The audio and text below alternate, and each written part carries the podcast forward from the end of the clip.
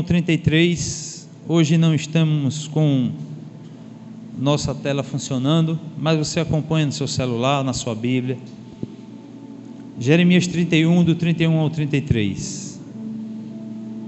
Estão chegando os dias, declara o Senhor, quando farei uma nova aliança com a comunidade de Israel e com a comunidade de Judá. Não será como a aliança que eu fiz com os seus antepassados, quando os tomei pela mão para tirá-los do Egito, porque quebraram a minha aliança, apesar de eu ser o Senhor deles, diz o Senhor. Esta é a aliança que farei com a comunidade de Israel depois daqueles dias, declara o Senhor. Porei a minha lei no íntimo deles e a escreverei nos seus corações. Serei o Deus deles e eles serão o meu povo. Diga amém. Esse texto é um dos mais lindos que eu pessoalmente acho da palavra de Deus.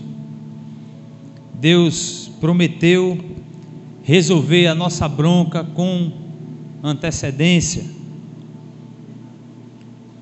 Deus tinha dado uma lei escrita a Moisés numa pedra, mas essa lei escrita numa pedra não conseguiu parar o pecado na nossa vida não conseguiu frear o pecado na humanidade.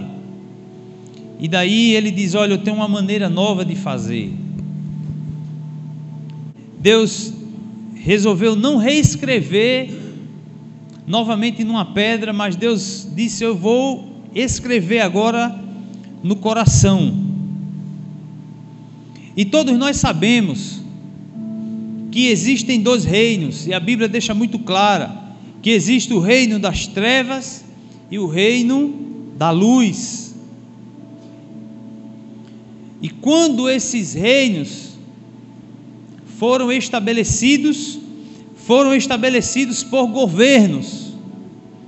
O mal, o diabo, Satanás, ele governa as trevas, governa o mal, governa a maldade e Deus, com sua bondade e amor, governa o bem, o amor, a justiça, a paz.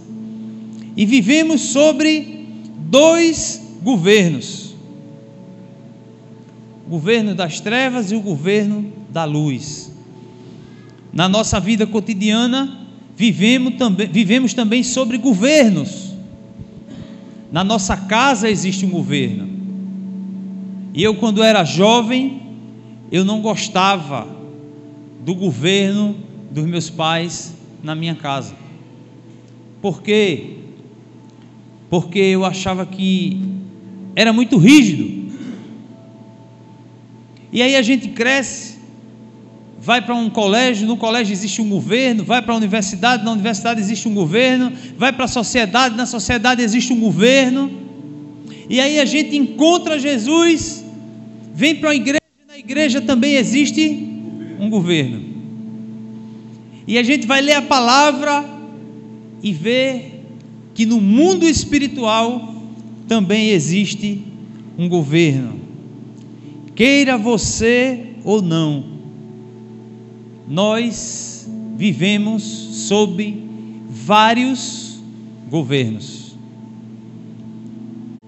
E eu preguei aqui sobre governo antes das eleições, e eu trouxe que um governo é estabelecido para que o caos não reine.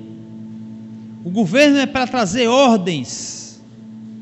E Deus estabeleceu um governo para que a nossa vida, a minha vida e a sua vida não se torne um caos. Por isso que Deus estabeleceu um governo. Jesus nos salva mas Jesus não nos deixa ao Deus dará, como se diz por aí. Jesus não nos deixou ao léu, largados, mesmo depois de nos salvar. Jesus não nos salvou e nos deixou esperando a morte, para que após a morte, aí sim, pudéssemos alcançar um governo perfeito. Não foi assim que Jesus fez. Jesus nos salvou e o seu governo passa a se estabelecer na nossa vida a partir do momento em que damos sim a Jesus. A partir do momento que, que como o irmão falou, se perguntaram se eu queria entregar a vida a Jesus, e eu disse que sim, eu tomei minha decisão. A partir daquele momento, um governo passa agora a ser estabelecido sobre você. Mas assim como na vida secular e cotidiana, você pode não aceitar o governo que está no poder, mas você não pode viver à margem das regras que esse governo estabeleceu. Você pode não aceitar e dizer assim: eu não concordo com o presidente A, com o presidente B, meu candidato perdeu, meu candidato ganhou. Não interessa. Todos nós seremos governados, queiramos sim ou queiramos não. E quando entregamos a vida a Jesus, passamos agora a ter conhecimento de uma vida espiritual, de um mundo espiritual, que a Bíblia diz que é o reino das trevas e o reino da luz. Quando não conhecemos a Cristo, estamos cegos, mortos em nossos delitos e pecados e não temos consciência de nada. Alguns pensam até que o diabo não existe. Alguns acham que o inferno é aqui. Alguns acham que estamos de fato entregues à nossa própria sorte. Mas quando conhecemos a Cristo, a Bíblia diz que os nossos olhos são abertos, e quando os nossos olhos são abertos, passamos a enxergar aquilo que outrora, em outro tempo, nós não conseguimos. Imagina se Deus nos salvasse e nos deixasse sem governo, da forma que a gente quisesse viver, a gente vivesse, iríamos voltar para a lama, iríamos voltar para a podridão porque a nossa carne ela é inclinada ao pecado. Se não houvesse um governo sobre a nossa vida, estaríamos de novo, mesmo após sermos salvos, mesmo após termos dito sim a Jesus, voltaríamos para a lama. E por conta disso, Jesus disse: Olha, eu vou arrancar o coração de pedra, vou colocar um coração de carne e vou escrever nesse coração. Agora eu vou escrever a minha lei. E aí ele diz que não vai só escrever, mas ele vai imprimir na nossa alma. É por isso que me perdoem os arminianos, mas se Jesus escrever no teu coração, e imprimir na tua alma, é impossível você se afastar dele. Me perdoe se você pensa que não, eu posso, eu escolho. Amém. Mas irmão, Jesus disse: Eu vou resolver. O que não resolvia era a lei e as pedras. Mas ele disse: Olha, isso não resolveu, agora eu vou fazer de outra forma. Eu vou imprimir na tua alma eu vou mudar o teu DNA, vou mudar a tua genética, vou mudar o teu jeito, vou mudar a tua forma de pensar, vou mudar a tua forma de viver. Eu vou mudar a tua vida, vou colocar você de cabeça para baixo, pelo avesso, e eu vou colocar dentro de você a minha lei. E aí eu posso dizer que se Deus governa a tua vida e a minha, é impossível não vivermos sob esse governo. Mas aí a Bíblia diz em Gálatas que existe uma luta da carne contra o espírito, do espírito contra a carne, para não fazer a vontade de Deus, e essa carne é inclinada para o pecado. E por ser inclinada para o pecado, nós queremos sempre pecar. O pecado nos seduz, nos sacia, nós desejamos, nós queremos, nós gostamos e muitas vezes nós nos lambuzamos com o pecado. E aí, Jesus também vendo isso, diz: Olha, eu vou igualar a balança. Eu vou colocar dentro de vocês o meu espírito.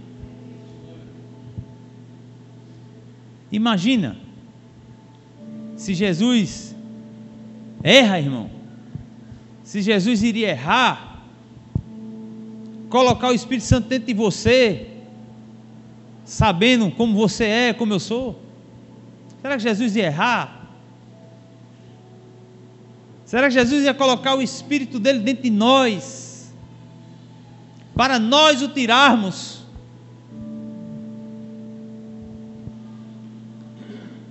Farei uma nova aliança e escreverei no coração a minha lei. Todas as alianças que Deus fez com o homem, Deus cumpriu. E todas as alianças que Deus fez com o homem, o homem quebrou. Todas. O homem quebrou. O homem rompeu o contrato. E aí Deus restabelece isso em Cristo. Numa noite como hoje, onde esse cálice vai ser levantado e esse pão vai ser levantado. E Jesus disse: Todas as vezes que vocês se reunirem em meu nome, façam isso. Fazer o quê? Partir o pão e dizer: Olha, este pão foi o meu corpo que foi partido por vocês. E este cálice foi o meu sangue que foi derramado por vocês. Esta foi a aliança que eu fiz com vocês. Partir o meu corpo e derramar o meu sangue. Em nenhum lugar no Antigo Testamento, Deus diz assim: façam isso todas as vezes que vocês se reunirem. Mas, quando a nova aliança é estabelecida, e não é apenas a nova aliança, mas Jesus disse: essa é a nova e eterna aliança porque não terá mais nenhuma. Porque não precisa mais ser derramado sangue de animais. Não precisa mais se fazer sacrifício, porque um só, puro, santo, irrepreensível e perfeito foi feito de uma vez por todas. E esse sangue derramado é suficiente para purificar todos os nossos pecados. Eu aceitei Jesus. E agora, como é que ele vai governar a minha vida? Eu amo novo convertido quando chega na igreja. E o irmão aqui chegou e fez assim: Pastor, como é esse negócio de sentir? Como é que eu sinto? Às vezes vocês estão lá na frente assim: Deus falou comigo, como é que Deus fala? Eu digo: oh, Jesus, como isso é bom.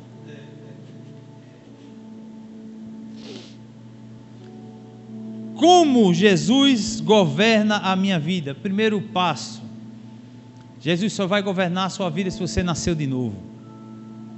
Porque ele diz: quem é nascido de carne é carne, e quem é nascido do espírito é espírito.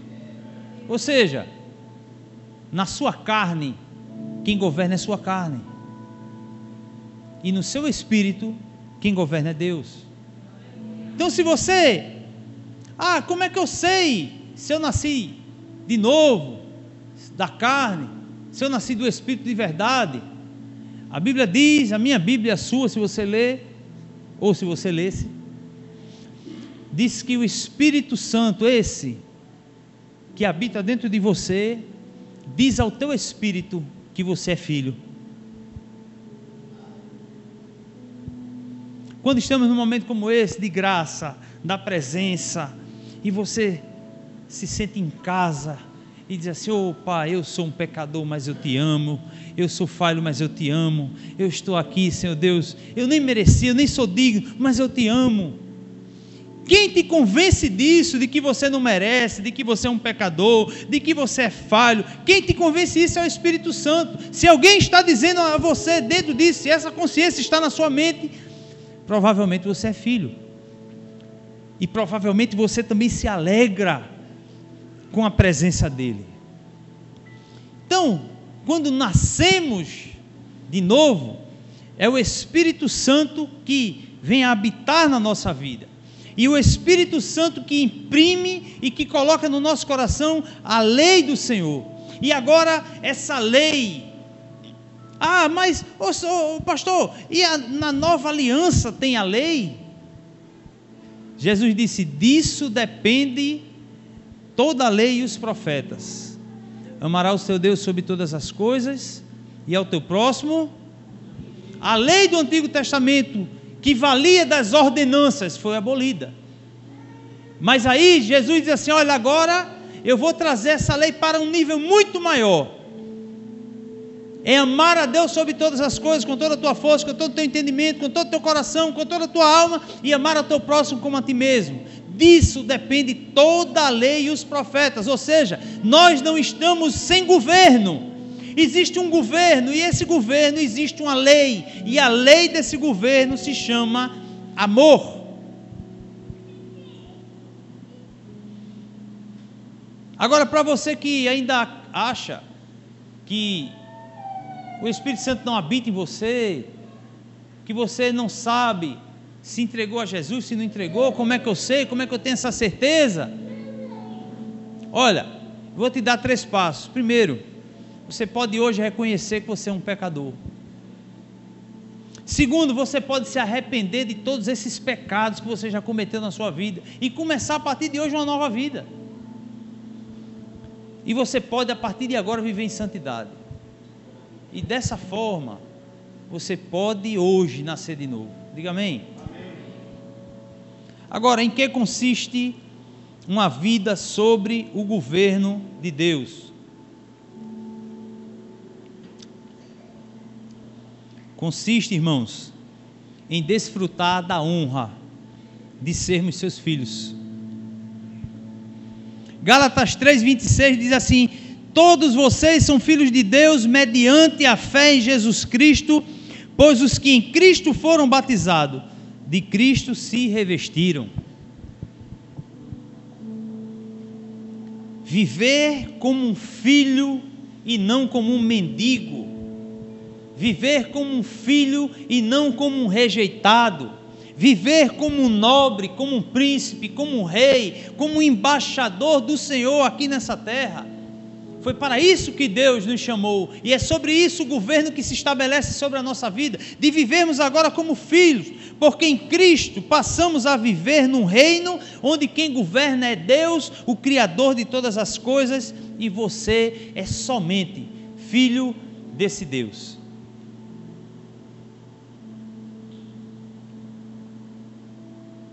Eu e você estávamos destinados à morte, como Moisés estava destinado à morte. Existia uma lei, uma, uma lei para matar todas as crianças. Moisés conseguiu se livrar.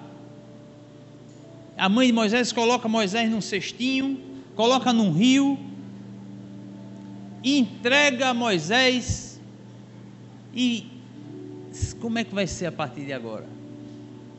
Estávamos assim, destinados à morte e entregues ao nosso próprio caminho, ao rio da correnteza da nossa vida. E para onde esse rio ia, a gente ia. Por onde esse rio andava, a gente andava. Seguíamos os nossos próprios desejos, entregues às nossas concupiscências. E aí Deus tem misericórdia de Moisés tira Moisés das águas e coloca Moisés para viver dentro de um palácio. Daí Deus tem misericórdia de mim e de você, nos tira da correnteza desse mundo que ia dar no inferno, nos tira e nos coloca no seu reino. Estávamos perdidos e mortos e Jesus nos encontrou e nos levou para o seu reino e agora eu e você tem um pai, tem um Deus, tem um irmão e temos uma família. Você já viu aquela frase de para-choque de caminhão? Quando eu era pequeno, meu pai viajava muito para o Rio Grande do Norte, para Natal, e eu amava ler frase de caminhão, de para-choque de caminhão, de para-lama, né, de caminhão. E quando eu vi um caminhão de longe, dizia: Painho, chegue perto ali para ler. E aí tinha uma muito interessante. Sou filho de Deus e irmão de Jesus. É o fraco. Isso é boa. Somos filhos de Deus, irmãos, agora. Fomos adotados por Ele. Eu estava hoje contando a um amigo sobre adoção.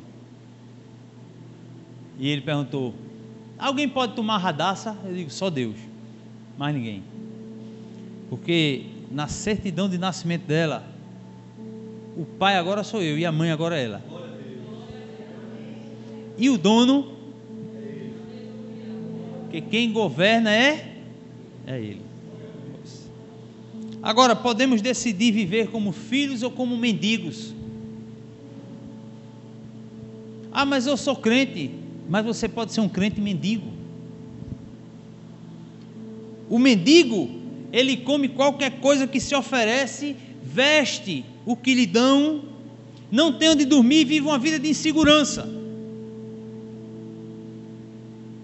Você pode ter aceitado Jesus e viver dessa forma, com fome, com sede, inseguro, ansioso, com medo do amanhã,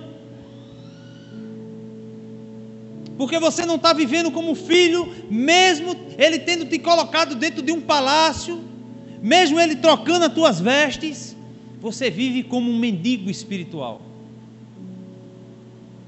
E deixa eu dizer um negócio a você sobre fome. A fome fará você pecar por qualquer coisa. Lembra de Esaú? Estava caçando, chegou com fome. Jacó disse: tem um guisado e um cuscuz. O cara com fome, irmão, por qualquer coisa a gente se vende. Aí ele disse: De que me adianta a minha primogenitura se eu estou com fome eu vou morrer? Veja que, que desespero. Já tinha chegado em casa. Ele já estava em casa, irmão. Ele podia ir para a casa dele fazer um guisado. Mas a fome, a quantidade da fome nos faz pecar por qualquer coisa e trocar aquilo que temos de precioso por qualquer coisa. O diabo vai sempre te oferecer as sobras, os restos, as imundícies, no momento que você tiver com maior necessidade. Ele fez isso com Jesus. Ele disse: Faz que essas pedras se transformem em pães. Se lança-te daqui, que os anjos darão a teu respeito. Se prostrado me adorares, te darei todos os reinos desse mundo. Porque Jesus não aceitou? Porque aquilo era podridão, era lixo e imundície.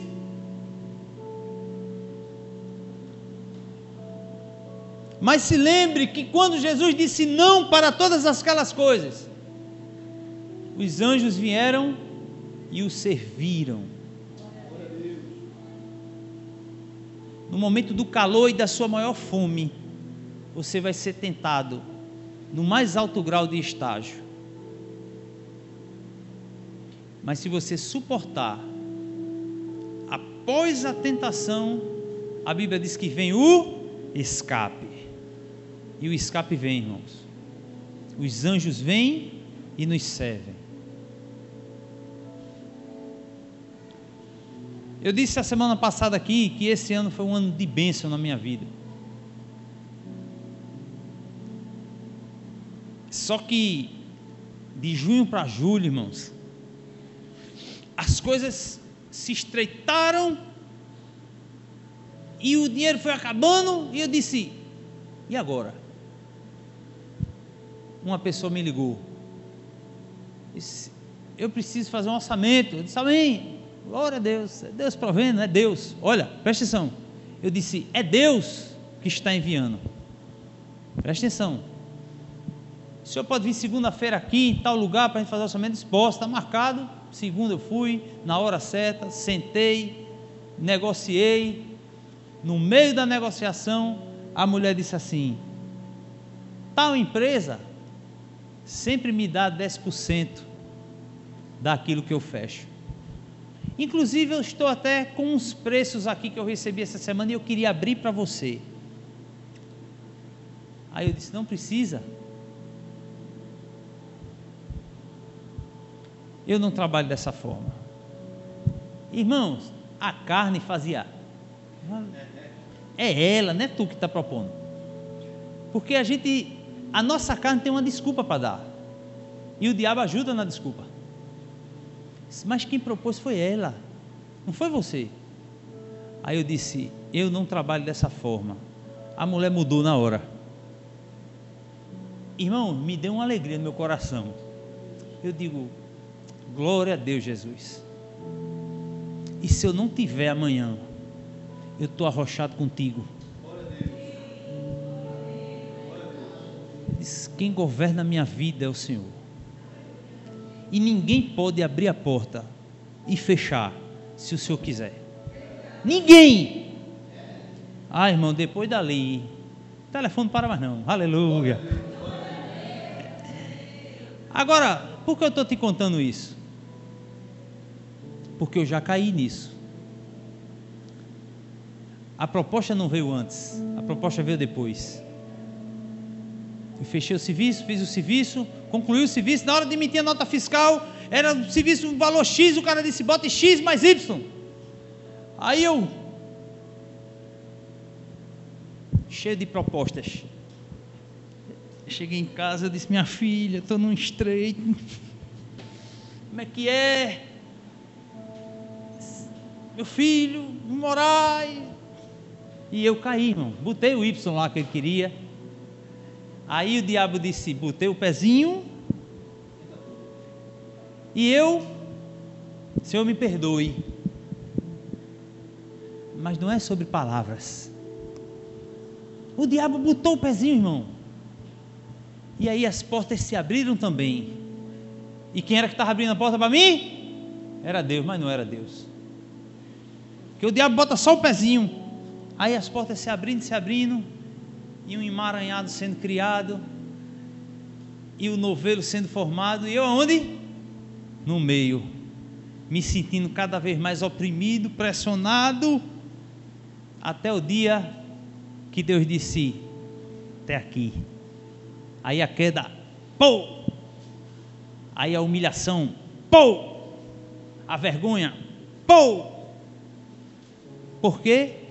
Porque o diabo botou o pezinho em quem a vida entregou a Jesus. Não pode ter preguinho, pezinho, dedinho, não pode ter nada, irmão, do diabo. E eu estou trazendo essa mensagem hoje porque domingo passado o pastor Tiago falou aqui sobre santidade. Certa vez, uma igreja leu, leu em conjunto um livro chamado Em Meus Passos o que faria Jesus. E aí, quando terminou aquele período de leitura, o pastor disse assim: por que a gente não vive isso? Tudo que a gente fizer a partir de agora, a gente vai perguntar se Jesus faria. Aí os irmãos se coçando, Tá, pastor, vamos fazer. Mas isso é uma aliança que a gente vai fazer com Deus. Amém, igreja? Essa amém. Ah, irmão, era a gente sendo demitido. era a empresa fechando. Foi um desmantelo na igreja. E aí o povo disse, pastor, é muito difícil. É difícil porque quem governava a vida de vocês não era Deus nunca foi Deus. Vocês apenas entregaram a vida a Jesus. Jesus não governava a vida de vocês. E meses depois, aquela igreja viveu um dos maiores avivamentos daquela cidade. E tudo que aquelas pessoas negaram, afastaram, se abandonaram por conta do pecado, Deus restituiu sete vezes mais na vida de todos eles. Porque, irmãos, a nossa tendência carnal é confiar no nosso braço. A nossa tendência natural é ter medo, é estar ansioso, é, é como é que vai ser o pão de amanhã, como é que vai ser amanhã, como é que vai ser amanhã, como é que vai ser amanhã. E Jesus disse: Olha, o pão nosso de cada dia nos dai hoje. Podemos viver como filhos ou como mendigo. O filho pródigo achou que ia viver bem longe do governo da sua casa, disse: Me dá a parte que me cabe da herança, me dá meu dinheiro, me dá o que é meu. Ele não tinha nada, ele não tinha direito a nada. Tomou o cara do pai, matou o pai vivo, pegou o dinheiro, comprou uma, um SW4, comprou um camarote e o Safadão. E a Bíblia diz que ele foi gastar, irmão porque o governo da sua casa para ele não era suficiente, não trazia felicidade, não trazia alegria. E aí, depois que ele gastou tudo, ele virou um mendigo. E começou a se alegrar, e a desejar, e a querer resto da comida do porco. virou um mendigo comendo resto de alimento. Porque todas as vezes que você levantar a bandeira da independência, você vai achar que está se tornando independente e você vai começar a se tornar um mendigo e a viver de resto, de sobra e de podridão. Ah, jovem, você não quer esperar no Senhor? O mundo tem soluções para você. Você pode arrumar um namoro. Tinha uma menina pequenininha de três anos, quatro anos. E aí a gente dizia, fulaninha, tu tem que arrumar um namorado na igreja, rapaz. Brincadeira, né? Criança. Sabe o que essa menina disse? Quatro anos, ela disse assim: os do mundo são tão melhores.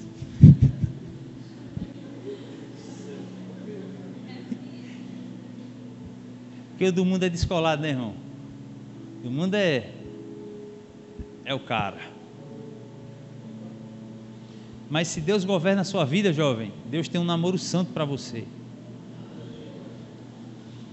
Se Deus governa a sua vida, jovem, Deus tem uma alegria verdadeira para você, que não dura um final de semana, nem uma festa, nem uma noite.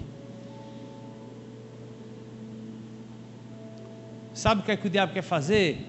Quer lhe dar corda, para depois pegar essa corda e emaranhar a sua vida. E lá na frente, você está chorando e dizendo: Deus, por que eu fiz isso? Por que eu fiz aquilo? Por que eu agi dessa forma? Eu sabia da tua verdade. Porque na verdade, na verdade, como Jesus dizia, só uma maneira de viver na presença de Deus é viver sob o seu governo você sempre terá duas opções. Pode arrumar um namorado no mundo, você pode fazer o que você quiser. É aqui na igreja que você pode mesmo. Não, não, nem aí para a sua vida. Se você quiser ser cuidado, estamos aqui para cuidar de você. Se você quiser viver uma vida mundana, viva. Aqui não tem fiscal, aqui tem pastor. E pastor cuida de ovelha, pastor não obriga a ovelha. Você sempre vai ter duas opções. Faça o que você quiser. Principalmente se você diz que tem Jesus na sua vida, se você diz que Jesus governa a sua vida, aí é que você é livre mesmo. Se é ruim esperar, se é ruim achar um namorado, um homem de Deus, esperar no Senhor, se é ruim ver todos namorando e você não, ah, irmão, eu vou te dizer o que é pior.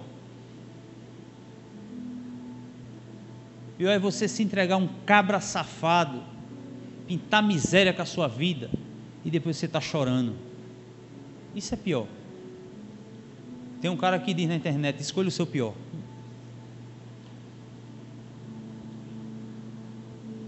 Se entregar a qualquer um sem princípio de Deus, sem temor a Deus, e depois viver arrependida pelo que você perdeu. É ruim estudar, se privar de festa, enquanto todos curtem, é péssimo. Quer, ser, quer pior? Pior é viver desempregado, não ter qualificação nenhuma, viver passando dificuldade. Porque você pode até parar de curtir um ano, dois, três, quatro, cinco para se dedicar aos estudos, mas você vai viver colhendo isso para o resto da sua vida. Feito eu, só queria saber de farra, de, de, de besteira, de bebida, de farra, de tudo. E um dia eu tive que contar uma história para Deus, eu tive que me ajoelhar e dizer assim: Deus, o erro foi meu, e eu não aguento mais viver assim, porque isso foi o que eu plantei, e eu sei que eu tenho que colher, me ajuda a colher até o último fruto disso que eu plantei, para que eu possa colher novas coisas e plantar novas coisas. Não queira contar essa história para Deus, irmãos. O mundo só tem migalhas e esmola para lhe dar. Efésios 1 diz: Bendito seja o Deus Pai de nosso Senhor Jesus Cristo, que nos abençoou com todas as bênçãos espirituais nas regiões celestiais em Cristo. Se você é filho de Deus, você não precisa viver como um mendigo, como uma mendiga de Deus, porque a Bíblia diz que existe infindáveis bênçãos sobre a minha e sobre a sua vida. Não precisamos viver como mendigos.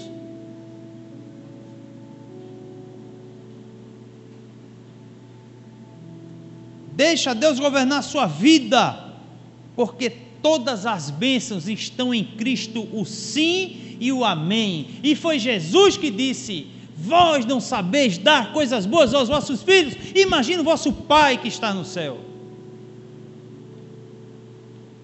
A fome, a escassez, só vai te trazer medo.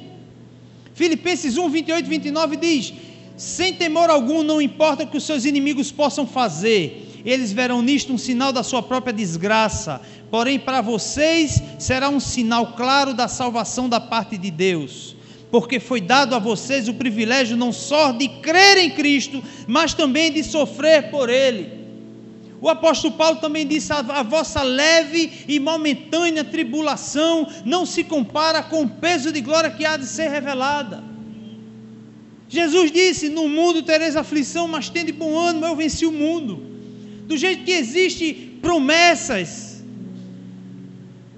do jeito que existem promessas que você pode temer, existem as promessas que estão escritas na palavra, que você pode ter a certeza e viver por essa certeza.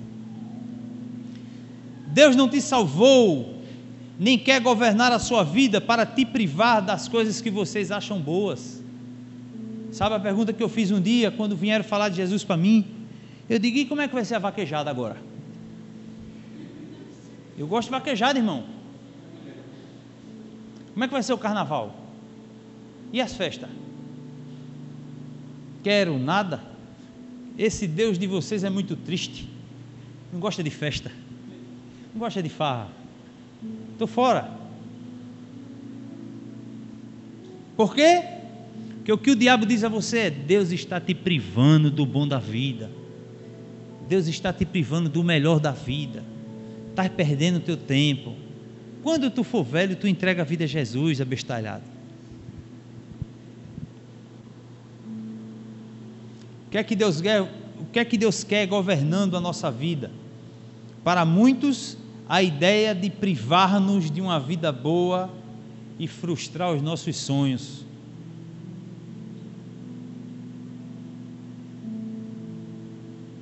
Deus quer frustrar os nossos sonhos, irmão. Será?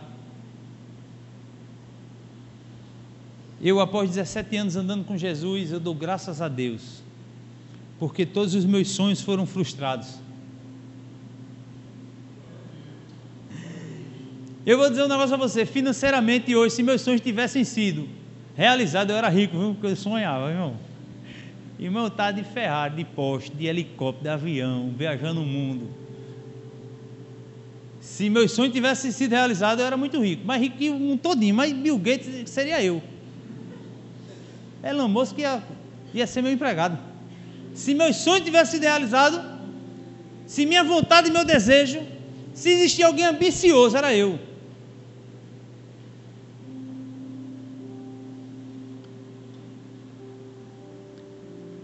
E eu dou graças a Deus porque meus sonhos não foram realizados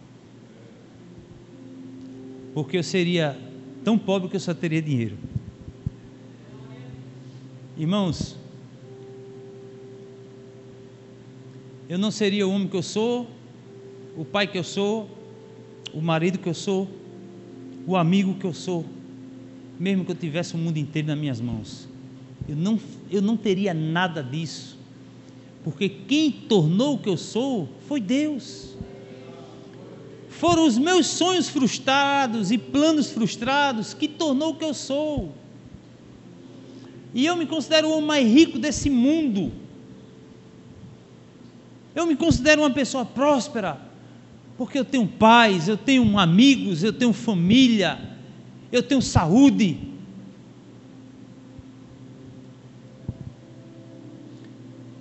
Graças a Deus que Ele frustrou meus sonhos.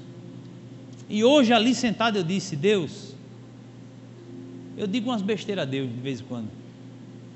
E eu disse: Deus, eu não quero ir nem ter nada aonde o Senhor não esteja. Eu não quero ter nada que não seja o Senhor que tenha para me dar. Eu não quero nada, eu não quero possuir nada e que o Senhor não esteja lá. Eu não quero isso para a minha vida. E eu, não sei você, mas a minha oração com Deus, Deus diz assim: Amém. Uma vez eu disse assim: Deus, eu não faço isso nem que o Senhor tore no meio. Aí Deus disse: Eu vou torar só a perna, para tu ver se tu faz ou não. Aí ele fez, ele fez assim, ó, na perna, eu digo: Amém, Jesus.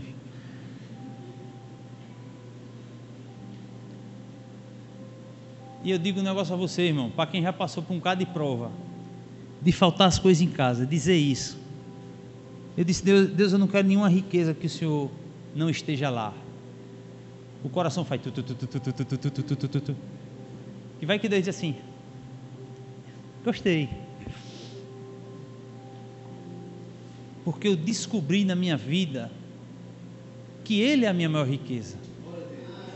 E que nada, irmão, nada, olha. Ah, Jesus, eu queria que está aqui dentro, fervendo, eu queria poder passar isso para vocês.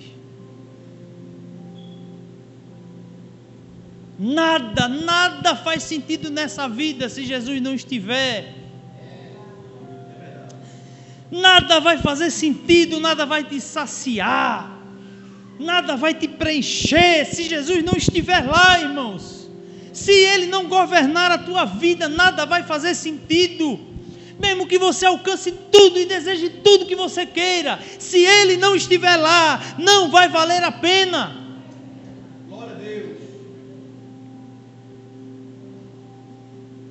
Quando Deus nos governa, tudo muda. Quando nos entregamos, Rafael. E tu dissesse uma besteira aqui. Ah, Deus não quer você como um aluado. Tudo perguntando a Deus. Deus quer a gente assim, Rafael. Porque Jesus era aluado. Pai, eu te dou graças. Porque sempre tu me ouves Jesus não se movia, Jesus não falava, não tocava em ninguém sem a direção do Pai. É isso que Deus quer. E a religiosidade está nos trazendo uma liberdade mentirosa. E a gente começa a dizer: ah, porque nós amadurecemos. Ah, porque eu agora não sou mais menino na fé. Essa semana eu disse: Deus, eu quero ser de novo menino na fé. Sexta-feira eu fui para a Feira Nova com a minha esposa pregar numa igreja. E eu digo isso com vergonha. E ela disse: Vamos orar, meu filho, para ir para a Feira Nova. Irmão, eu me dei conta que eu não faço mais isso. Eu me dei conta de quanto tempo eu não orava para entrar dentro de um carro e dizer assim: Deus, vai adiante de mim, me livra de acidente, me livra de todo mal. Eu me dei conta de quanto tempo eu não fazia mais isso. Porque a gente vai ficando soberbo na fé. A gente vai ficando religioso. Eu digo isso com vergonha. Mas eu não tenho vergonha de vocês, porque vocês são ovelhas. Se Deus sabe do meu coração, eu vou ter vergonha de vocês para quê? Foi Ele que me salvou, não foi vocês. Então a gente começa a abrir concessões, a negociar, e daqui a pouco, sabe quem está governando a nossa vida? Nós. Nós estamos governando a nossa vida, fazendo os nossos planos, restaurando os sonhos antigos, os desejos antigos, aquela, tudo aquilo que Deus. É assim, ó. Vem cá, James.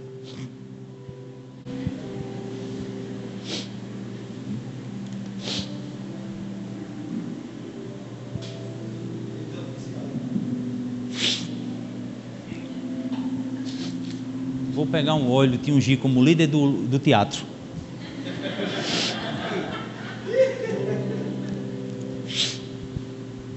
Sou Jesus. Prazer. Essa cadeira, James, senta aí. Essa cadeira é tua vida.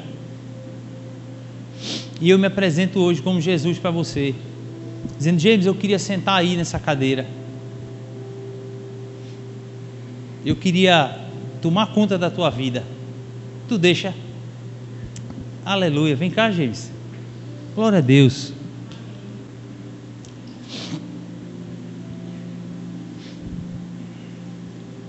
Tá confortável, James? Não, conforto é aqui, né? Aqui é que é conforto, sentado, ficar em pé. Quanto tempo da tua vida tu aguenta ficar em pé? Um pouquinho, né? Olha, eu tenho algo para você. Senta aqui.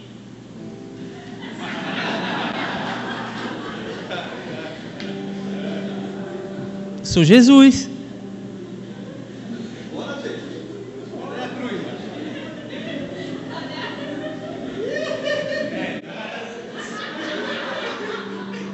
Senta aqui, James.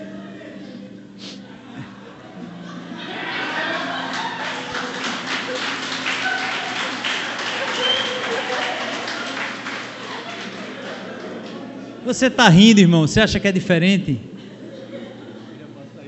Você acha que é diferente disso? Não, você vai ficar aqui.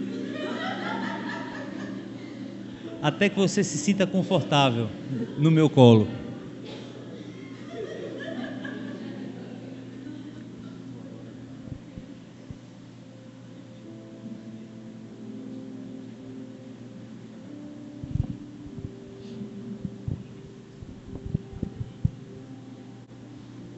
Já que eu já estou aqui, né?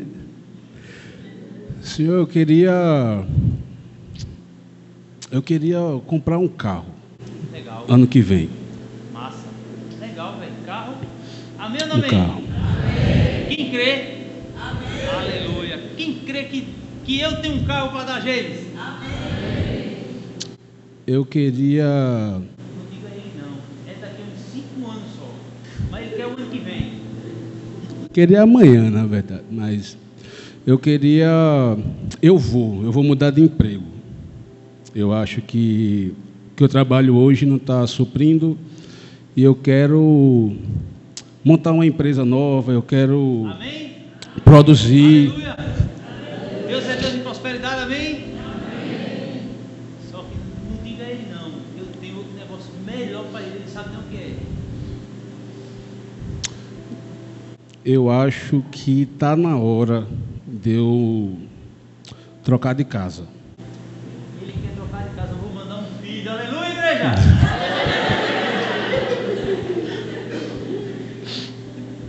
É, até que hora? Que Ele quer trocar de casa, eu vou deixar ele desempregado. Aleluia, igreja! Ele vai morar na casa da sogra.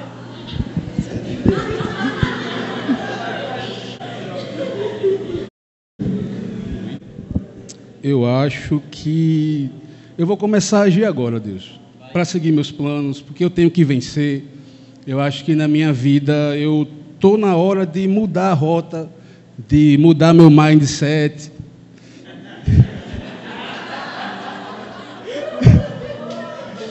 Está na hora de, de governar. A sua palavra diz que a gente nasceu para governar, Deus. Eu queria governar. Eu acho que eu nasci para governar. Posso? Aí a história você já sabe, né? Trocou de casa, o menino chegou. Comprou o carro financiado para 60 parcelas. O negócio que ele abriu, fechou. Tá, como é que a vida dele estava? Estava normal, não foi? Foi o que ele fez. Se eu quero, eu quero, eu quero, em nome de Jesus. Vai dar certo, em nome de Jesus. Deus vai abrir essa porta, em nome de Jesus. A ponto de agora eu não mais governar e ele voltar a governar. Amém, igreja? Aplauda James mais uma vez.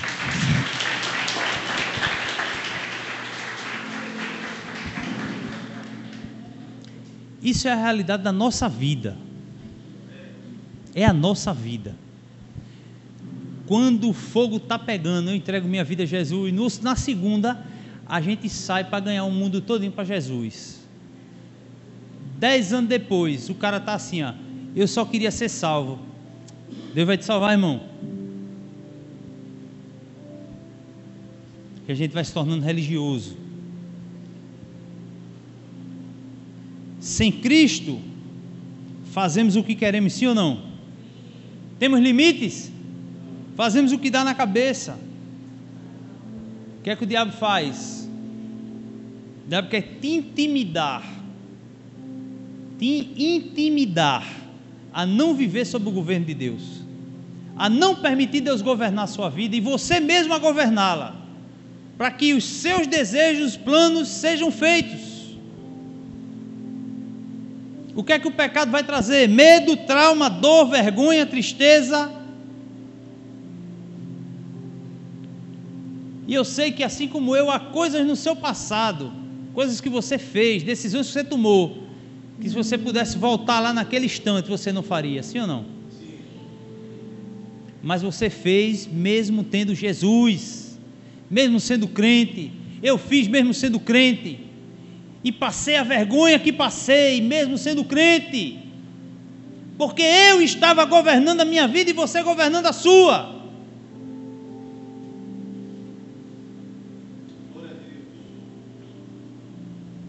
E aquilo que nós fizemos por impulso, por um erro, num rompante, não nos define e não é o que somos, porque o que somos é o que Jesus fez. E se você entregou a vida a Jesus, você é filho e filha de Deus. Acabou-se. Acabou-se.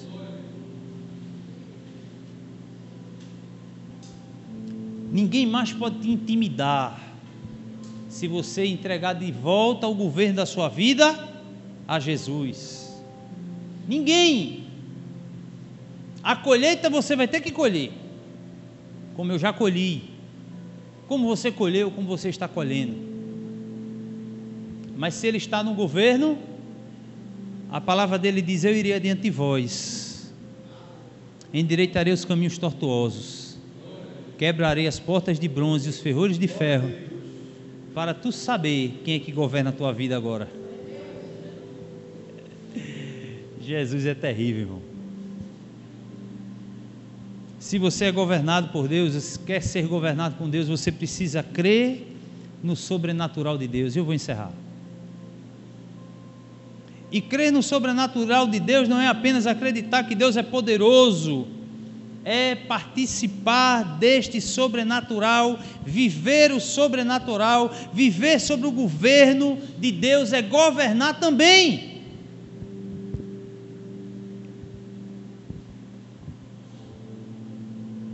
Viver o sobrenatural de Deus sobre o governo de Deus é experimentar os poderes de Deus e é governar também. Em Lucas 10, foi o que Jesus fez? Chamou os discípulos, disse: vão de dois em dois, prega o evangelho, cura os enfermos, expulsa os demônios. Foi que Jesus disse aos discípulos: para todo mundo pregar o evangelho a toda criatura, batizando o nome do Pai, do Filho e do Espírito Santo. Aquele que, que confessar, que crer, vai ser salvo. Foi que Jesus disse aos discípulos: disse, Olha, vocês vão, expulsem os, expulsem os demônios, curam os enfermos. Se alguma bebida mortífera ou se alguma serpente lhe picar, nada lhe fará mal, porque vocês estão sobre o meu governo. Eu agora governo vocês. Quando Jesus governa, o poder dele é compartilhado conosco.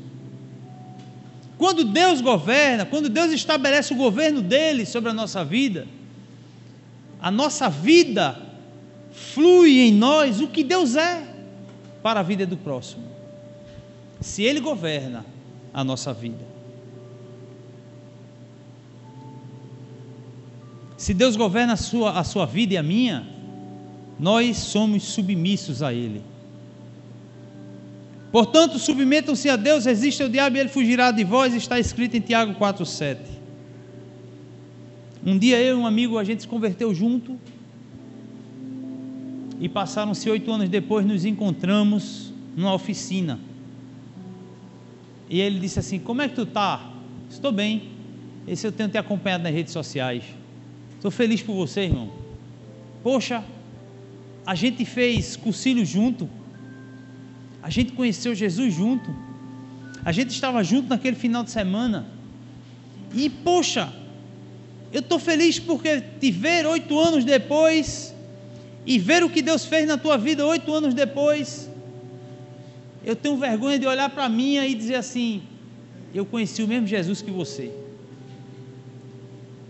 E eu não sabia o que dizer na hora, o Senhor me dá uma palavra, Jesus. Aí eu disse: Olha, isso são os frutos das escolhas em que nós fizemos. Eu permiti Deus governar a minha vida. E você conheceu o governo de Jesus, mas não permitiu ele te governar. Ensinar a gente no mundo que a submissão nos torna fracos. Sim ou não? Quem é submisso é fraco. Quem manda é quem tem o poder, é quem pode. Só que o reino de Deus as coisas são tudo ao contrário. A submissão nos torna fortes. E aí Jesus disse a Paulo, disse, é na tua fraqueza que eu te fortaleço, Paulo. Quando tu estás fraco, é que tu estás forte. Quando tu estás sem tomar decisão, é que as minhas decisões são tomadas. Quando você escolhe não agir, é que eu ajo. A submissão nos torna mais fortes. E a submissão ou a falta de submissão vai determinar o que você será em Deus. E submeter-se a Deus por muitas vezes te fará passar por situações que você não queria passar.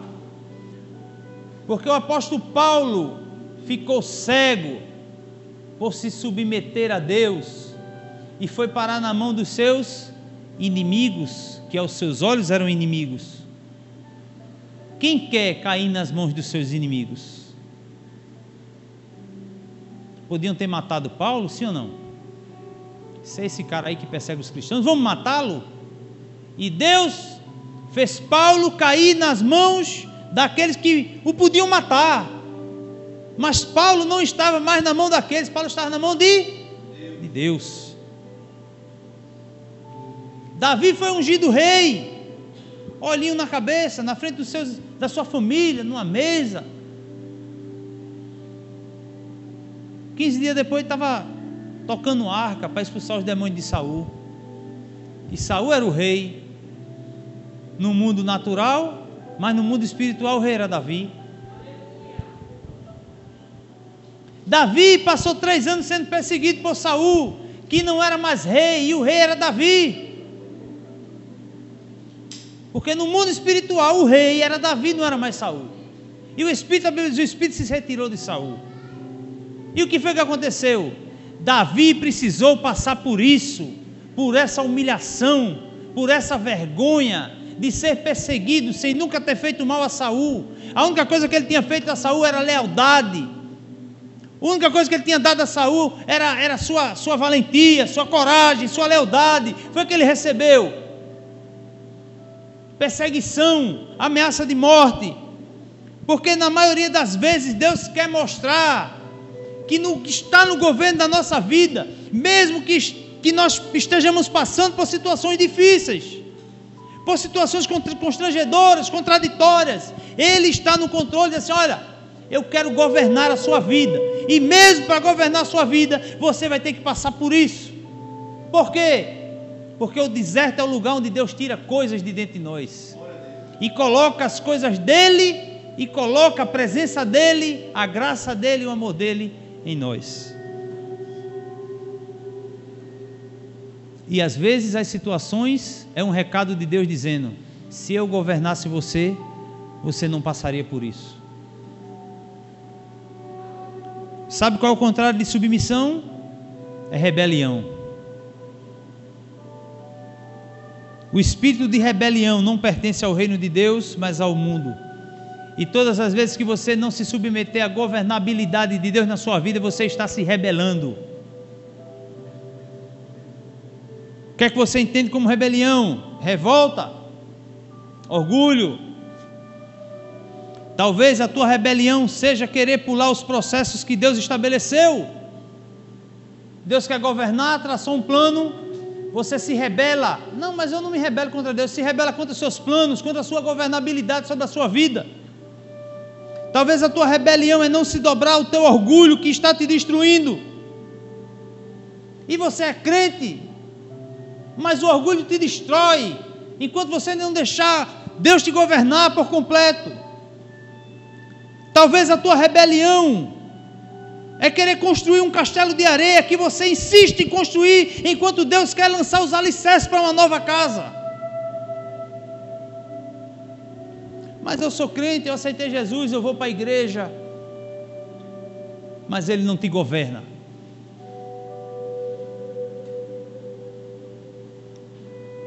Se permaneceres em mim, eu em vós, você pode ter a certeza que está com Jesus. A pergunta é: Jesus está com você? Você pode ter a certeza e dizer assim: Jesus, Jesus, eu estou com Jesus. Eu quero saber se Jesus está com você, porque você está com Jesus, não muda em nada. Só muda se ele governar a sua vida, estabelecer o seu reino sobre a sua vida, porque ele disse: Venha a nós o teu reino, faça a sua vontade assim na terra como é no céu. Isso se chama governar a nossa vida. Esta é a aliança que farei com a comunidade de Israel, declara o Senhor. Porei a minha lei no íntimo deles e escreverei nos seus corações. Serei o Deus dele e eles serão o meu povo. Uma aliança ela tem duas partes, um contrato ela tem duas partes. Se só uma parte está sendo cumprida, a aliança foi quebrada. Só que a nova e eterna aliança, ela é refeita todas as vezes que nos arrependemos e confessamos. Se confessarmos os vossos pecados, Ele é fiel e justo para nos perdoar e nos purificar de toda injustiça. Meus irmãos, vamos ficar de pé. E a pergunta é bem curta e grossa: ou Deus governa a sua vida, ou você governa a sua vida. Não há uma opção que eu possa lhe dar. E eu preguei nessa noite para crentes, crentes que precisam refazer a sua aliança com Deus, uma aliança de governabilidade, um contrato de dizer: Deus, a minha empresa, que é a minha vida, não tem condições de ser dirigida por mim. Eu infringi e quebrei várias cláusulas, das quais trouxeram a minha empresa à falência, das quais trouxeram a minha empresa à bancarrota, das quais eu não tenho mais condições de geri-la. Mas deixa eu te dizer, ainda é uma empresa e você ainda tem um sócio. Então não está tudo perdido. Se você aceitou Jesus, você tem um dono. A empresa pode até estar tá quebrando, irmão, mas ainda tem um dono. Pode não ter mais nada no caixa, mas tem dono. Pode os bens estar tá tudo penhorado, o Satanás de olho diz: vou tomar tudinho, mas a empresa tem um dono ainda. Aí o que é que tem que fazer? Vamos para o cartório de novo eu passo todo o direito da minha vida, porque eu reconheci que falhei, que errei, querendo dividir as responsabilidades com o meu Deus, da qual agora eu reconheço que eu não tenho nenhuma qualidade nem autonomia para governar a minha própria vida, a não ser Ele integralmente. Acabou-se. Aí você vai no cartório, assina, Jesus assina e Deus reconhece firma. Deus diz assim: Esse aqui eu conheço. Esse aqui hum, já quebrou um bocado de aliança. Mas essa assinatura aqui, escrita de vermelho com sangue carmesim, se ele está assinando, está feito. Fecha teus olhos. É você e seu pai, é você e seu Deus. Refaça sua aliança com Ele. Entre no cartório celestial agora. Passe a sua vida para o nome dEle. Não tem como, irmão, você governar, você continuar governando, eu continuar governando. Ah, eu entreguei a vida a Jesus, amém, glória a Deus. Eu não estou falando de entregar a vida a Jesus, eu estou falando de passar a governabilidade, todos os direitos, todos os direitos plenos, todos os poderes, toda a autoridade, para aquele que te criou, para aquele que te formou, para aquele que tem um plano estabelecido para a sua vida. É dia de entrar no cartório do céu e passar essa firma essa firma que tem o teu nome, passar para Jesus e dizer: Jesus, eu não tenho condição. Jesus, eu quero que tu governes a minha vida. Eu quero entregar o meu orgulho. Eu quero entregar, Jesus, aquilo que tem estado dentro de mim, o medo que eu tenho de que tu governes. O medo de que amanhã tu não serás suficiente. O medo de que amanhã vai faltar alguma coisa. Eu quero te entregar, Jesus, isso. Eu quero, Jesus, confiar de todo o meu coração. Eu quero, Jesus, dizer que eu não tenho mais condição de gerir a minha própria vida. Me governa, Deus. Eu quero te dizer, Jesus, que eu não quero mais comer as esmolas desse mundo. Eu não quero mais viver nas, na escassez. Eu não quero mais, Senhor Deus, ter medo do amanhã. Você precisa fazer sua oração. Você precisa passar a sua vida o nome de Jesus. Passar essa empresa que é seu nome Em nome de Jesus, Deus. Vem sobre nós, Espírito Santo. Nos convence. Nos convence, Senhor, de que não somos suficientes para governar a nossa própria vida. Que precisamos, Senhor Deus, nascer de novo. Precisamos refazer a nossa aliança contigo.